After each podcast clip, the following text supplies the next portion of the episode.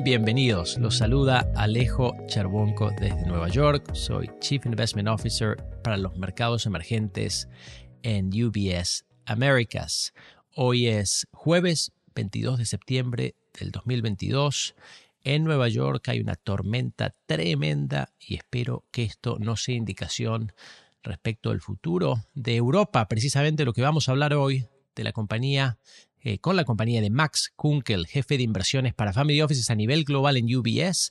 Max, ¿cómo estás?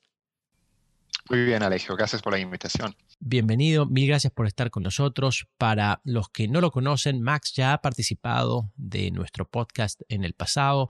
Él está basado en Zurich, es directivo del banco desde hace más de 15 años, tiene un Master's en Management de London School of Economics y habla español perfecto, ya que su madre es de Argentina.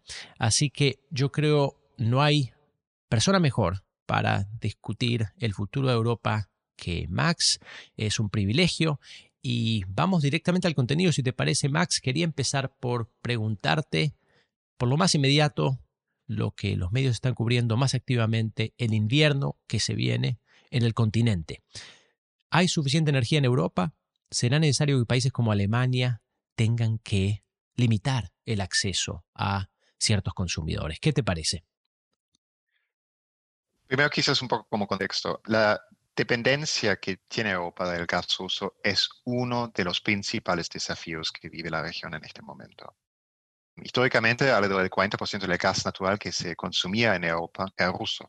Y en ciertos países como Alemania, estamos hablando de más del 50%. Después del cierre total del gasoducto Nord Stream 1, los envíos de gas ruso a Europa han caído casi un 90% en un año. Pero por el momento se ha podido compensar con, número uno, una reducción de demanda de más del 12%. Número dos, el incremento de las importaciones de gas natural licuado desde Estados Unidos. Y número tres, el flujo por gas desde Noruega.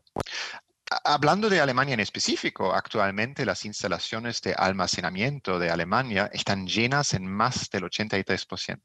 Es decir, si, si no vemos un invierno muy frío, Alemania podría evitar la necesidad de racionar de forma dura.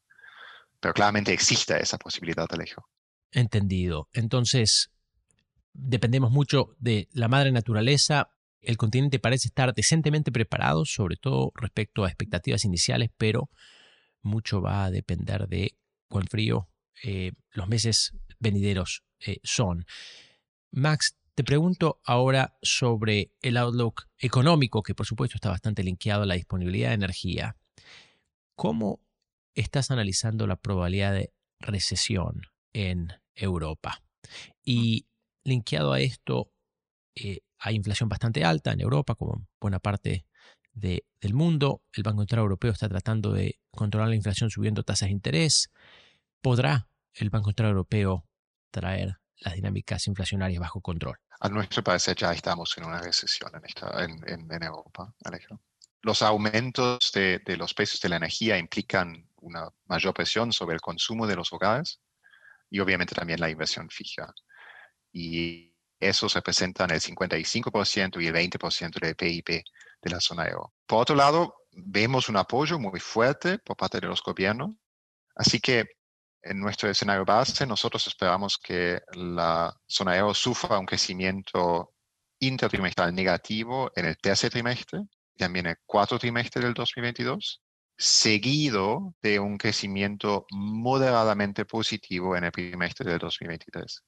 Así que estamos hablando de una recesión corta y poco profunda mientras Europa busca alternativas al gas ruso, ya sea por la vía de la diversificación de la oferta o de la contención de la demanda. En cuanto a la inflación, ha llegado recientemente al 9.1%. Eso significa que por primera vez desde que se creó la moneda única hemos superado los nueve puntos. Esperamos que la inflación llegue a su pico en el cuarto trimestre de este año y va a caer poco a poco hasta menos del 2% a finales del 2023. Ah, nosotros prevemos un promedio anual de cerca del 4% en el 2023 y un poco por encima del 2% en el 2024. El Banco Central Europeo, que durante mucho tiempo no hizo nada, obviamente va a tener que hacer algo. Ah, y nosotros pensamos que podría subir las tasas hasta más del 2% en el 2023. Pero el Banco Central también sabe que, que, la causa principal de la inflación es algo que no puede influir directamente, es decir, los precios de la energía y de los alimentos. Y además va a tener que ser bastante cauteloso a causa de la fragilidad económica que comentamos y también el alto endeudamiento de muchos gobiernos que justamente en este momento están en el proceso de endeudarse más para apoyar la economía. Vayamos entonces ahora con este, esta descripción de entorno macroeconómico, crecimiento, inflación. ¿En qué se traduce esto en lo que se refiere a implicancias de inversión? ¿no? Sabemos que las acciones europeas están dentro de los activos globales más golpeados en lo que va del año, por los motivos que venimos describiendo. ¿Qué están descontando? ¿Cuánta mala noticia ya las acciones europeas están descontando en tu análisis, Max? ¿Hay áreas de oportunidad? Y una pregunta similar por el lado de renta fija. ¿no? Los tipos de interés han venido subiendo, cuanto mínimo. Los bonos europeos ya no ofrecen tasas de interés implícitas negativas. Eh, ¿Dónde estamos viendo más valor?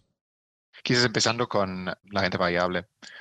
Em, recientemente nosotros hemos recortado nuestras previsiones de utilidades cooperativas para el 2023, principalmente a causa del empeoramiento del entorno económico que comentamos y esa incertidumbre alrededor de los flujos de gas.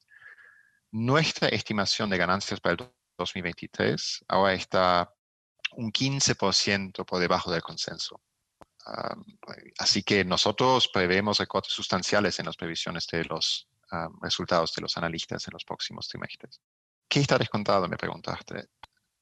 Actualmente, a un price earning de menos de 11 veces, nosotros creemos que las valoraciones están reflejando ya esa debilidad de las ganancias que nosotros estamos anticipando. Y por lo tanto, nosotros esperamos que la renta variable de la zona euro se mantenga cerca de niveles actuales a finales de año. Dentro de la región, nosotros favorecemos compañías con menor volatilidad de utilidades, con menores ratios de apalancamiento y con mayor distribución de dividendos que el promedio.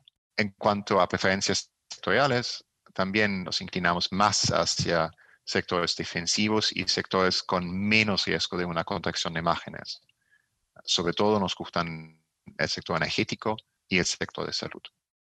Eh, Alejo, en cuanto a renta fija, nos mantenemos relativamente cautos al riesgo de crédito. Es decir, no creemos que es momento de comprar de forma agresiva bonos de menor calificación crediticia.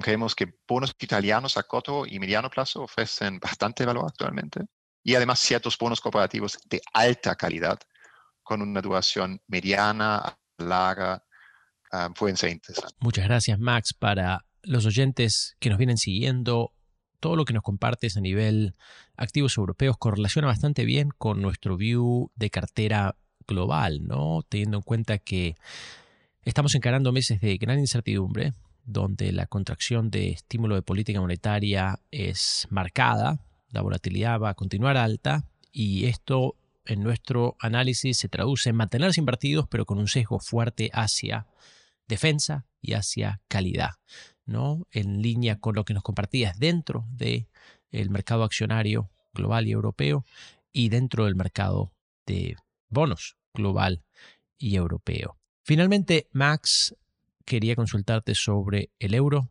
su cotización relativa al dólar estadounidense. Hemos visto una apreciación brutal del dólar respecto al euro, una depreciación fortísima del euro respecto al dólar. ¿Qué se puede esperar de aquí en adelante? Sabemos que el euro está muy infravalorado frente al dólar, pero a corto plazo no se puede descartar que se produzca incluso una mayor debilidad. Y eso tiene principalmente dos razones. Número uno, uno de los factores más relevantes que está jugando contra el euro y que ha marcado la pauta de este inicio de año ha sido el diferente ritmo de normalización de las políticas monetarias de los respectivos bancos centrales. Y va a tardar tiempo hasta que se achique el diferencial tipos de interés de, de las dos regiones. Y número dos, si pensamos en el crecimiento, Estados Unidos está en una mejor posición relativa, en parte por su menor dependencia energética en general y de Rusia en particular. Eh, en cuanto a pronósticos para el 2023, lo vemos alrededor de paridad a mediados de año que entra. Excelente. Mil gracias, Max. Con esto concluimos el repaso sobre el outlook económico y financiero de Europa. Ha sido un gusto compartir el tiempo contigo para nuestros oyentes. Eh, gracias por la atención. Nos pueden seguir a través de las redes sociales, tanto Max como yo estamos presentes en LinkedIn. Por favor, no dejen de ponerse en contacto. Max, nuevamente, muchas gracias. Gracias, Alejo, un gusto. Que tengan un buen día. Hasta luego.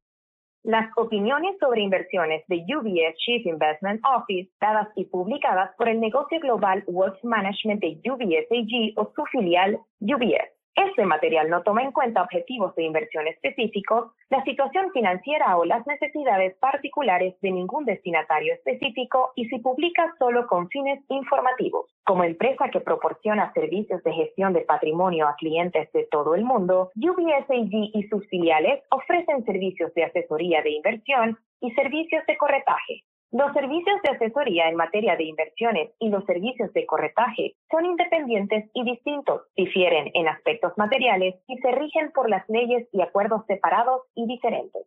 En los Estados Unidos, UBS Financial Services Inc.